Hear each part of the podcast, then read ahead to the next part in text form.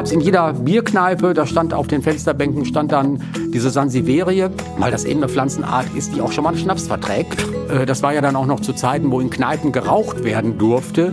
Äh, das hat die Pflanze auch gut vertragen, also wirklich fast unverwüstlich. Rauchen, trinken, Partypflanze, ha? Ja, kann man so sagen. Hallo ihr Lieben und herzlich willkommen zu Dein Fleckchen Grün, dem Garten-Podcast. Mein Name ist Amli Fröhlich, ich bin Journalistin, Hörfunk- und Fernsehmoderatorin und ich freue mich sehr, dass ihr wieder dabei seid. Ich nehme mal an, genauso wie der Mann, der mir gerade gegenüber sitzt. Auf jeden Fall. Werner Peitzmann, gelernter Gärtner, studierter Gartenbauingenieur und seit vielen Jahren bei der Firma Compo für Schulungen zuständig. Wir haben ja hier im Podcast schon ganz, ganz viele Gartenthemen besprochen. Zum Beispiel haben wir über Rasen gesprochen, über Kräuter, Hecken oder auch die Gemüseernte. Aber so langsam verlagert sich unser Alltag mit dem Anbruch der kalten Jahreszeit ja wieder mehr nach drinnen. Und deshalb reden wir heute mal über unser Fleckchen Grün in unseren vier Wänden. Zum Beispiel, worauf sollten wir bei Zimmerpflanzen während der Wintermonate achten? Und welche Zimmerpflanzen sind eigentlich ideal fürs Büro geeignet? Diese und weitere Fragen wirst du uns, Werner, nämlich an bestmöglich beantworten. Zuerst einmal mal, was hast du eigentlich für Zimmerpflanzen zu Hause? Ja, im Augenblick relativ wenige. Wir haben neulich mal ein bisschen aufgeräumt und da haben wir dann die eine oder andere Pflanze auch ähm, äh, ja, entsorgt, weil die dann auch mit Schädlingen besetzt war.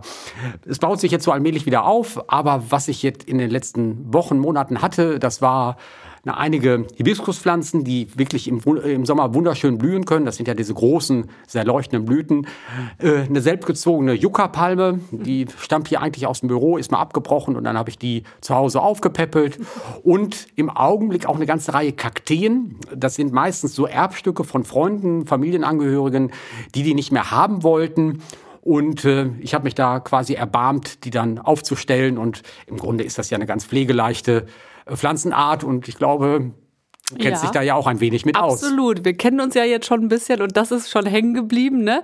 Dass äh, meine Lieblingszimmerpflanze ja mein Kaktus ist. Der begleitet mich tatsächlich auch schon eine ganze Weile. Und beim Kaktus, das geht ja wirklich auch völlig komplikationslos. Man darf ihn einfach nur nicht überpflegen und dann ist das ja auch alles gut. Mhm.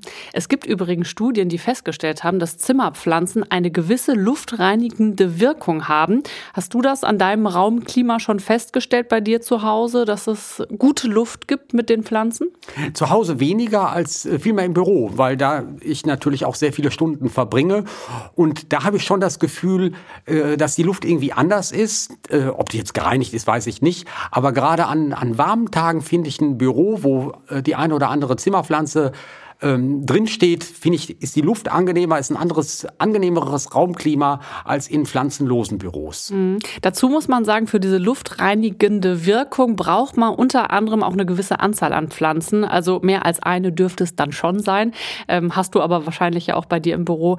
Äh, trotzdem kann man zusammenfassend festhalten, mit Pflanzen ist das Raumklima tendenziell auf jeden Fall angenehmer als ohne. Und die positive Wirkung, die gilt nicht nur für das Raumklima im Hinblick auf Schadstoffe oder trockene Luft. Grüne Büros sorgen auch dafür, dass sich Beschäftigte wohler fühlen und besser konzentrieren können. Ähm, das hat eine Studie rausgefunden von 2014. Da konnten britische und niederländische Forschende zeigen, dass die Produktivität der Mitarbeitenden in Büros mit Pflanzen um 15 Prozent gesteigert werden konnte, verglichen mit Menschen, die in, ich sage jetzt mal, eher nüchtern gestalteten Räumen arbeiten. Also ich finde, wenn das nicht mal ein Argument für ein grünes Büro ist, oder? Und äh, genau deshalb haben wir hier ja wenn wir hier aufzeichnen für unseren Podcast, auch immer ganz, ganz viele Grünpflanzen um uns rum, damit wir uns pudelwohl fühlen, Werner. Also bei mir funktioniert's. Wie ist es bei dir? Auf jeden Fall funktioniert das auch. Und vielleicht noch ergänzend dazu, gerade so bei großen Gebäuden, irgendwie Krankenhäusern, Versicherungsgebäuden, Verwaltungsgebäuden, gibt's äh, so in der Gartenbaubranche extra den Beruf des Innenraumbegrüners, wo es wirklich genau darum geht, ja, die richtigen Stellen auszusuchen, die richtigen Pflanzenarten auszusuchen, damit sich dann die Mitarbeiter wohlfühlen und in Krankenhäusern sicherlich die Patienten auch. Da muss man natürlich viele andere Dinge auch noch mit beachten, was jetzt Hygiene angeht. Aber das ist in der Tat ein wichtiges Thema. Ein hm, wichtiger Aspekt. So, also wenn mich diese Argumente jetzt überzeugt haben und ich sage, ich möchte in meinem Büro noch ein paar mehr Zimmerpflanzen oder überhaupt welche haben, äh, welche sind denn gut fürs Büro geeignet? Da muss man wahrscheinlich doch das ein oder andere beachten, oder? Es sollten dann schon Zimmerpflanzen sein, die man äh, sich aussucht, ja, die auch in einem Innenraum ganz gut wachsen wollen.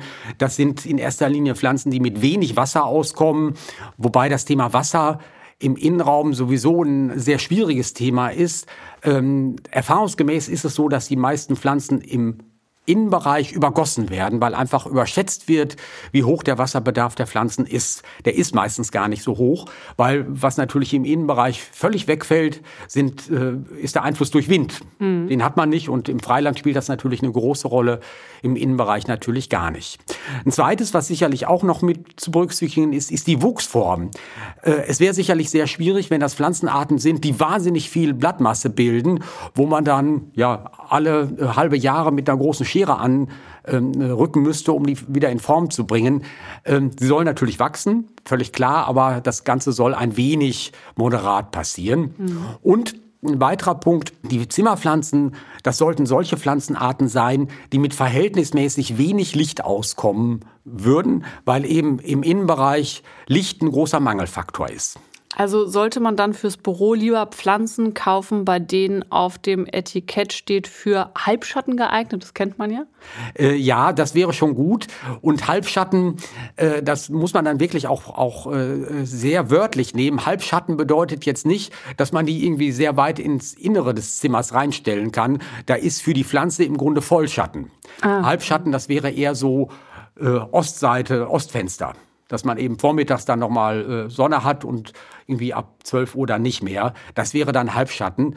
Äh, nicht, dass man da das eine mit dem anderen verwechselt. Ähm, diese Halbschattenpflanzen, die mögen jetzt nicht in der vollen Sonne stehen, aber brauchen schon eine ganze Portion Licht. Mhm. Und äh, in den Wintermonaten, jetzt erweitert von September bis März, da ist es sowieso so, dass ja Licht immer der große Mangelfaktor ist und dann gibt es dieses Kriterium mit dem Halbschatten im Grunde gar nicht mehr. Dann müssen, müssen die Pflanzen immer so hell stehen, wie es gerade geht. Hm. Ja, Licht ist ja immer ein großes Thema. Wenn ich jetzt aber zum Beispiel ein Büro habe, wo es damit einfach nicht so gut aussieht, gibt es da noch eine andere Lösung?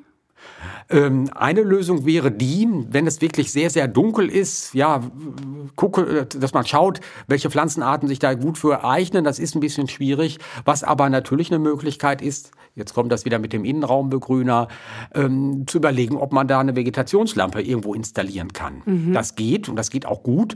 Und dann hat man wirklich gute Bedingungen. Die Pflanze wird das auch wirklich mit einem äh, guten Wachstum quittieren, auch dadurch quittieren, dass sie schöne grüne Blätter bildet und auch nicht so krankheitsanfällig ist. Von daher lohnt sich durchaus dann eine solche äh, Investition. Mhm. Ist auf jeden Fall eine gute Idee. Ist eine gute Alternative, wenn man jetzt kein natürliches Licht so ähm, direkt hat für die Pflanzen. Und manche Pflanzen können ja auch allergieauslösende und giftige Stoffe enthalten. Wer jetzt im Großraumbüro sitzt, der sollte das vielleicht vorher mal mit den Kolleginnen und Kollegen abklären.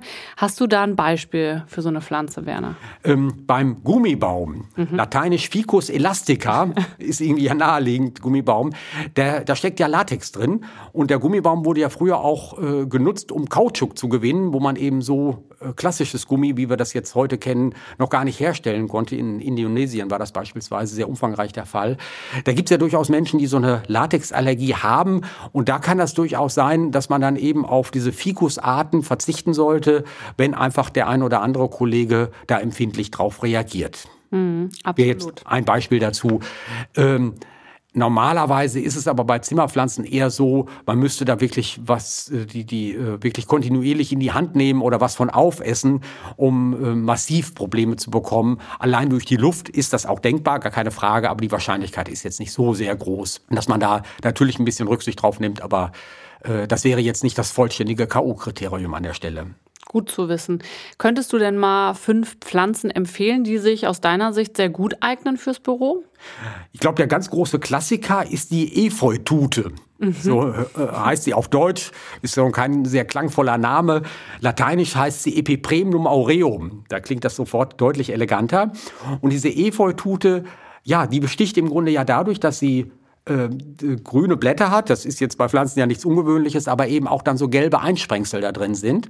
Und bei der Efeutute kann man das wunderbar sehen, ob die sich wohlfühlt oder nicht, was das Licht angeht. Ja. An einem einigermaßen hellen Standort hat man wirklich ein schönes Spiel zwischen Grünanteil und Gelbanteil. Und das ist ja auch das, was die Schmuckwirkung bei dieser Pflanze ausmacht. Ja. Wenn diese Pflanze jetzt relativ dunkel steht, dann überlebt die das. Die ist die ist sehr gefällig, was das angeht. Also da ist es aber dann so an so einem dunklen Standort, dass sie dann größere Blätter bildet und dass dann der Gelbanteil zurückgeht. Mhm. Weil die Pflanze versucht dann alles an Licht, was da ist, einzufangen, um ihre Photosynthese betreiben zu können.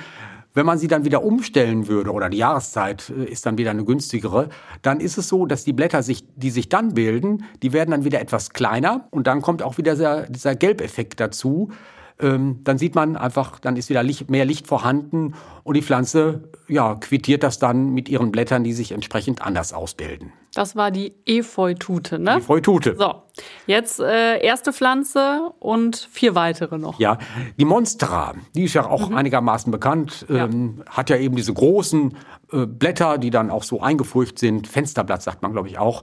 Ist ganz in, äh, interessant, so während meiner Ausbildungszeit, was ja auch schon ein paar Jahre zurückliegt. War die, du bist doch noch gerade frisch raus aus der Ausbildung. Deswegen sage ich auch ein paar Jahre. ähm, da war das mal auch durchaus eine Modepflanze. Dann war die über Jahre im Grunde vom Markt verschwunden. Und so in den letzten paar Jahren hat die sich wieder äh, deutlich etabliert dass eben diese Monster ja durchaus eine erhebliche Marktbedeutung wieder gewonnen haben. Im Grunde sehr pflegeleicht, äh, aber auch da ganz wichtig, dass sie nicht zu viel Wasser bekommt und einen einigermaßen hellen Standort erhält. Also jetzt nicht das äh, ähm, Südfenster im Juni, aber ein halbwegs heller Standort ist das schon ganz schön. Mhm. Geht's weiter? Elefantenfuß.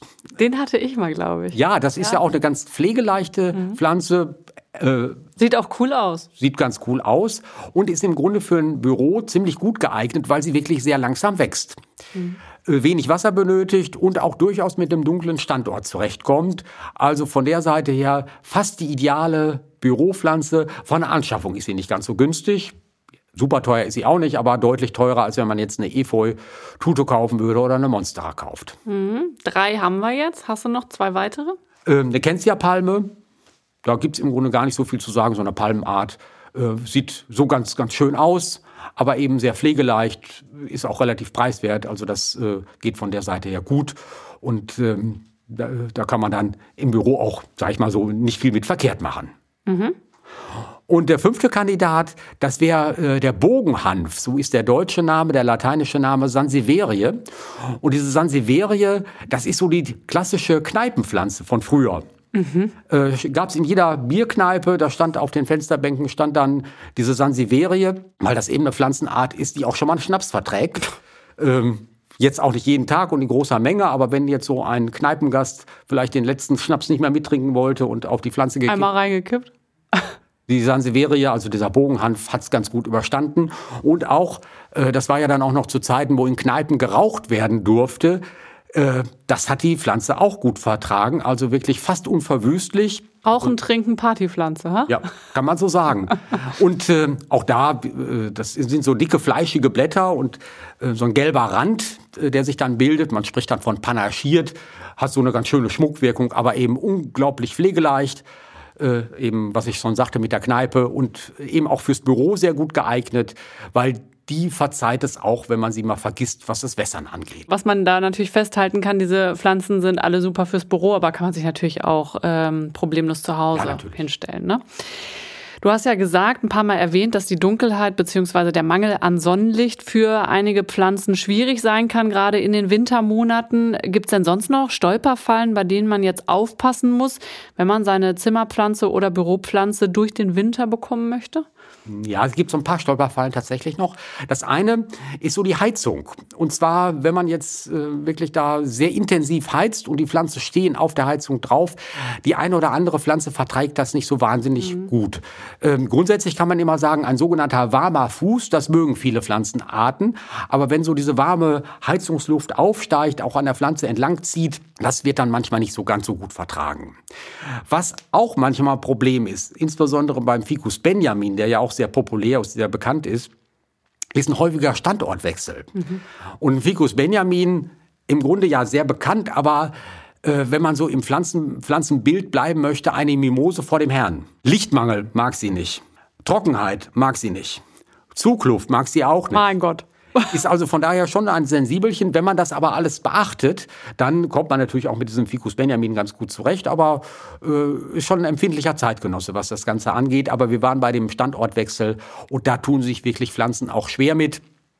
Und wenn man das irgendwie vermeiden kann, äh, dann sollte man das auf jeden Fall mit beachten. Hm. Wie sieht es mit dem Thema Lüften aus? Lüften natürlich immer wichtig, auch wegen Feuchtigkeit und so, dass die dann aus, dem, aus den Zimmern auch entweicht. Aber was durchaus ein Thema wird in den Wintermonaten, wenn wir frostige Luft haben, und da müssen wir ja auch ein bisschen lüften, dass dann nicht direkt am gekippten Fenster oder geöffneten Fenster äh, eine Zimmerpflanze steht, die eben Kälte gar nicht so gut vertragen kann. Äh, das erleben wir manches Mal dann auch so in der Fachberatung, dass da äh, Pflanzenschäden dadurch zustande kommen, dass es Erfrierungen gibt, selbst im Zimmer. Ja.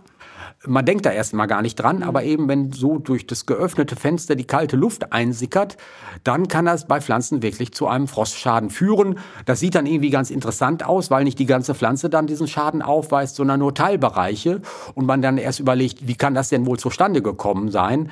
Aber eben, da ist dann das gekippte Fenster schuld. Mhm. Und zum Thema Gießen. Also du hast ja gesagt, es ist eher das Problem, dass zu viel gegossen wird. Ne? Aber ganz wichtig, äh, denke ich, ein bisschen Wasser brauchen die auch, auch im Winter. Ne? Also auch wenn es nicht so heiß ist und sonnig. Genau, ein bisschen Wasser brauchen die. Aber da ist es auch so, weniger ist mehr. Und was man wirklich auch sagen kann, die allermeisten Zimmerpflanzen, die werden mit etwas weniger Wasser viel besser fertig als mit einmal zu viel. Mhm. Jetzt äh, ist das natürlich kein Ratschlag, äh, die Zimmerpflanzen vertrocknen zu lassen. Das meine ich natürlich nicht. Aber äh, Überwässern ist tatsächlich ein Problem, kommt bei Zimmerpflanzen auch verhältnismäßig häufig vor. Und ähm, von daher natürlich gleichmäßig feucht halten, nie nass halten. Die Zimmerpflanze sollte nie im Wasser stehen. Das ist ja immer dann auch so ein Punkt, wenn man die so in so einen Übertopf gestellt hat. Da sollte also niemals Wasser drin stehen bleiben, sondern wirklich sehr vorsichtig gießen, auch immer prüfen mit dem Finger idealerweise, dass man dann mal äh, so fühlt, ob die Erde trocken ist oder ob sie noch eine gewisse Feuchtigkeit aufweist und dann sehr moderat gießen. Dann äh, trockene Heizungsluft ist ja im Winter auch immer so ein äh, Thema. Wie kann ich da die Luftfeuchtigkeit für die Pflanzen vielleicht ein bisschen erhöhen? Ähm, so bei Grünpflanzen, was sich da durchaus bewährt hat, es gibt ja so Blattpflegesprays für Grünpflanzen, die bringen einfach eine Portion Feuchtigkeit und da steckt auch immer eine gewisse Portion an Nährstoffen mit drin. In erster Linie ist das dann Stickstoff, auch ein bisschen Eisen, ein bisschen Magnesium, je nachdem, was es für ein Produkt ist. Und das sind so Nährstoffe, die werden gut über die Blätter aufgenommen und die sorgen auch gleichzeitig dafür, dass sich eine kräftig grüne Farbe entwickelt. Das ist dann so eine Art Blattdüngung. Der Effekt tritt dann ziemlich schnell ein mhm. und so, dass man dann auch während der Wintermonate richtig knackig grüne Pflanzen hat. Und Freude an seinen Zimmerpflanzen. Wie sieht's denn mit Krankheiten und Schädlingen aus? Äh, Schädlinge ist dann in erster Linie das Problem. Bei Krankheiten ähm, kann ich einen Satz zu sagen.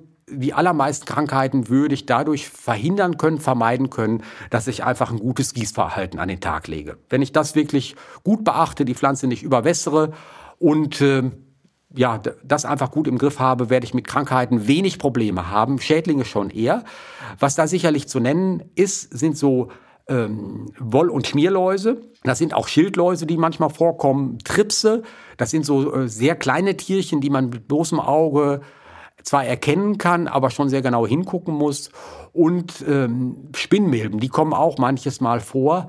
Insbesondere Spinnmilben dort, wo die Pflanze wirklich in Heizungsnähe steht, weil die Spinnmilbe so ein Tierchen ist, äh, die ist sehr, diese Spinnmilben mögen das gerne warm mhm. und mögen auch eher eine trockene Luft. Also das kommt dann eben mit der Heizung ähm, sehr leicht zustande, dass sich dann so Spinnmilben ansiedeln.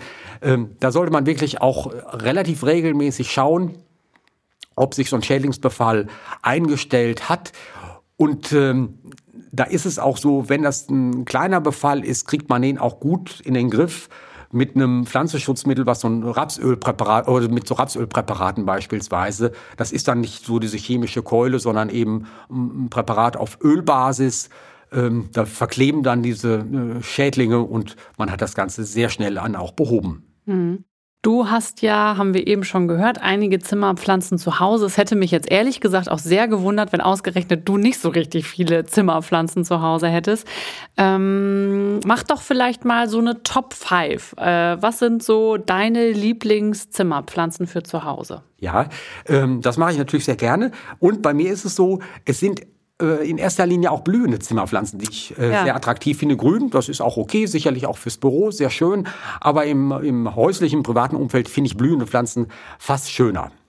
Da ist einmal die sogenannte Flamingo-Blume, Anturie. Mhm. Ähm, ja, ist so ein Klassiker. Äh, auch da ist es so, die hat immer mal ihre Hochzeiten, dann auch wieder mal Zeiten, wo sie nicht ganz so ähm, populär ist. Und diese Anturie, Flamingo-Blume, finde ich einfach sehr schön. Gibt es so mit mit einer äh, roten Blüte, das ist so der Klassiker, aber auch in weiß oder rosa. Wobei das, was man als Blüte sieht, ist im Grunde gar keine wirkliche Blüte. Die Blüte ist im Grunde ganz unscheinbar. Das, was man eben meint, dass die Blüte wäre, das ist ein umgefärbtes Blatt, äh, um einfach die Insekten äh, anzulocken. Ach. Weil die Blüte einfach so unscheinbar ist. Pflanzen sind auch kreativ, ne? Ja, beim Weihnachtsstern ist übrigens genauso. Diese roten Blätter oder weißen, ja. das sind umgefärbte Laubblätter. Ach weil auch bei einem Weihnachtsstern die eigentliche Blüte, die ist sehr klein, unscheinbar, sitzt dann ganz in der Mitte. Die würde keinem Insekt irgendwie besonders auffallen, ja. aber eben diese Blätter, diese roten Blätter, die wir da haben, die machen dann einfach die Schmuckwirkung aus auf Menschen und auf Insekten dann auch. Wie cool. Sehr cool. Weiter geht's. Weiter geht's. Das nächste ist äh, Streptocarpus. Drehfrucht ist so der deutsche Name. Auch das äh, eine blühende Pflanze, äh, gehört zur Familie der sogenannten Gesneriaceen. Da steckt beispielsweise auch das Usambara-Veilchen, auch so ein Klassiker, äh, mit drin. Das sind dann so, so langgezogene, behaarte Blätter und die Blüten sind überwiegend blau, auch violett oder in weiß und eine sehr wärmeliebende Pflanze und ähm, ja, blüht sehr intensiv, heißt also sehr, sehr ausdauernd. Okay, kommen wir zu deiner Lieblingspflanze Nummer drei. Weiter geht's mit der sogenannten Wasserranke, Tradescantia hm. mit lateinischem Namen. Und das ist auch so ein Klassiker als Zimmerpflanze, jetzt eher im, im grünen Bereich, also die blüht allerdings sehr unscheinbar, deswegen würde man sich die nie ins Zimmer stellen. Aber was bei der Tradescantia so schön ist, die kann man wirklich völlig problemlos selber vermehren. Äh, da kann man wirklich ganz leicht Stecklinge schneiden und quasi auf diese Art und Weise immer den Pflanzenbestand er, erneuern, verjüngen, äh, weil einfach die Vermehrung so gut und leicht funktioniert. Kommen wir zu deiner Lieblingszimmerpflanze Nummer vier. Als viertes kann ich mir äh, vorstellen, das flammende Kätchen. Okay. Kalanchoe, Blosfeldiana.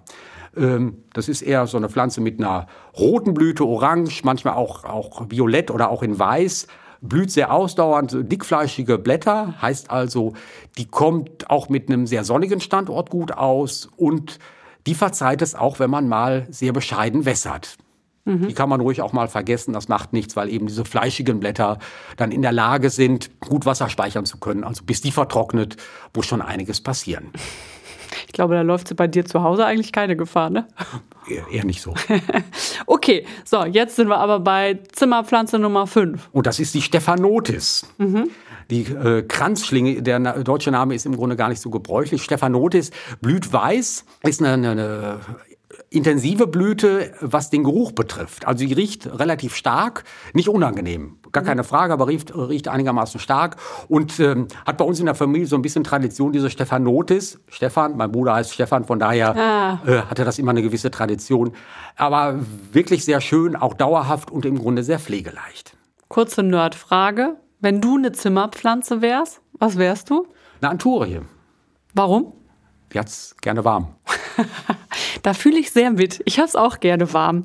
Ich habe mir die Frage natürlich auch gestellt und ich glaube, ich bleibe einfach bei meinem Kaktus. Pflegeleicht, mag Licht, kann gut mit Wärme. Das passt doch eigentlich ganz gut. Das ist schon gut und äh, je nachdem, was es für eine Kaktusart ist, äh, kommt, ja, ich weiß nicht, wie das bei deinem ist, äh, kommt ja auch mal zur Blüte und eine Kaktusblüte ist ja, wenn er denn blüht, wirklich atemberaubend. Ja, Absolut. Also ich äh, fühle das auch sehr mit, weil du gesagt hast, du hast ja bei deinen Lieblingszimmerpflanzen gesagt, besonders schön ist es, wenn es eine schöne Blüte noch hat, die Pflanze, dann gibt es noch ein bisschen was auch noch fürs Auge, neben dem Grün, was natürlich auch schön ist. Ne? Genau, aber das ist ja äh, das, was, was immer sehr individuell ist. Es gibt ja viele, die sagen, Grünpflanzen finden sie sehr schön, andere sagen blühende Pflanzen. Und da ist die Auswahl ja bei, bei Pflanzen, Zimmerpflanzen im Grunde unerschöpflich. Und gerade zum Herbst und Winter gibt's da wirklich auch sehr, sehr viel, eben auch das, was blüht. Ich hatte vorhin schon vom Weihnachtsstern gesprochen, der ja dann so ab Ende Oktober dann auch wieder Saison hat. Ähm, ja, da kann man dann wirklich auch viel Farbe mit ins Haus holen. Dazu übrigens noch ein Fun Fact. Die beliebteste Zimmerpflanze ist tatsächlich der Weihnachtsstern, den du ja jetzt schon ein paar Mal angesprochen hast, sagt das Statistische Bundesamt und hat dafür Zahlen aus dem letzten Jahr ähm, ausgewertet. Ich erinnere mich übrigens letztes Jahr an Heiligabend, da wollte ich noch mal eben ne, einen schönen Blumenstrauß kaufen. Und da stand eine Frau vor mir und ich glaube, die hat ungelogen diesen ganzen Laden leer gekauft, was Weihnachtssterne anging. Die sahen wirklich sehr schön aus. Es hat eine Weile gedauert. Und ich hatte es eigentlich ein bisschen eilig. Aber gut, sie waren wirklich sehr schön. Die Frau war auch sehr nett und danach sehr glücklich, aber die wurden, wurden alle eingepackt. Und die Schlange hinter mir wurde immer ein bisschen länger. Und ich vermute mal, der Blumengeschäftinhaber wird sehr froh gewesen sein, dass diese Kundin alle Weihnachtssterne gekauft hat, weil da ist es so, am Tag nach Weihnachten verkauft man keinen einzigen Weihnachtsstern mehr. Verrückt, ne? Das Eigentlich, so, die sehen ja trotzdem noch schön aus. Die sehen da trotzdem noch schön aus, sind dann auch zu dem Zeitpunkt hin kultiviert worden, aber danach ist es vorbei. Mhm. Das da kann man Geld und gute Worte, das funktioniert dann nicht mehr. Was übrigens ganz schwierig ist, wenn man selber versuchen würde, einen Weihnachtsstern selber wieder zur Blüte zu bringen. Mhm. Das würde gelingen. Ähm, allerdings würde er dann erst im Folgejahr zu Ostern blühen. Ah, okay. Ähm, weil diese Rotfärbung der, der Blätter, hatte ich ja vorhin schon mal ein bisschen was zugesagt, die ist abhängig von der Tageslänge. Das funktioniert nur, wenn eine bestimmte Tageslänge unterschritten wird. Und zwar ähm, ja, sind diese Pflanzenarten von der Tageslänge abhängig. Wenn der Tag weniger als zehn Stunden Licht hat, das ist irgendwann im Oktober der Fall, dann weiß die Pflanze, jetzt wird es Zeit, diese Blätter umzufärben, jetzt eine Blüte zu bilden. Ähm, ansonsten würde sie das nicht machen. Ähm, in Gewächshäusern, wo die Pflanzen kultiviert werden, da hilft man eben natürlich entsprechend auf die äh, Sprünge. Da werden die Pflanzen dann mit schwarzen Folien abgedeckt, um quasi den kurzen Tag zu simulieren. Mhm. Aber wenn man das selber versuchen würde, müsste man das entweder so machen oder äh, hätte dann keinen Weihnachtsstern, sondern quasi einen Osterstern, dann würde das äh, auch funktionieren. Aber da muss man einfach das mit wissen, dass die Weihnachtssterne ganz stark abhängig sind von der Tageslänge. Also Werner, ich finde, so ein Weihnachtsstern zu Ostern ist auch schön. Ich verstehe das ja auch übrigens immer gar nicht, dass in den Supermärkten zum Beispiel die Süßigkeiten zu Weihnachten, ne, dass die ja auch, also im Vorfeld vor Weihnachten wie verrückt gekauft werden, schon viel zu früh meiner Meinung nach. Und danach will das keiner mehr haben. Ich finde, das schmeckt doch, so ein Dominostein schmeckt doch auch im Januar prima. Immer. Und vor allen Dingen das Gute an Dominosteinen, die sind fast kalorienfrei. Ist das so? Hörte ich. Oder redest du dir das ein? Zimtsterne finde ich auch cool. Die sind bestimmt nicht kalorienfrei. Naja, egal. Man muss ja auch nicht immer Kalorien zählen, ne? Nee. Ihr Lieben, wie sieht's bei euch aus? Was ist eure Lieblingszimmerpflanze? Oder habt ihr Fragen und Themenwünsche? Dann meldet euch sehr gerne bei uns per E-Mail an podcast.compo.de. Und interessante Links rund ums Thema Zimmerpflanzen findet ihr natürlich auch in den Show Notes. Und wenn euch diese Folge gefallen hat, dann empfehlt uns sehr gerne weiter und abonniert diesen Podcast am besten direkt. Dann verpasst ihr nämlich garantiert auch gar keine Folge mehr von Dein Fleckchen Grün. Werner und ich, wir wünschen euch jetzt einen wunderschönen Tag. Macht's gut. Bis zum nächsten Mal. Auf bald. Tschüss.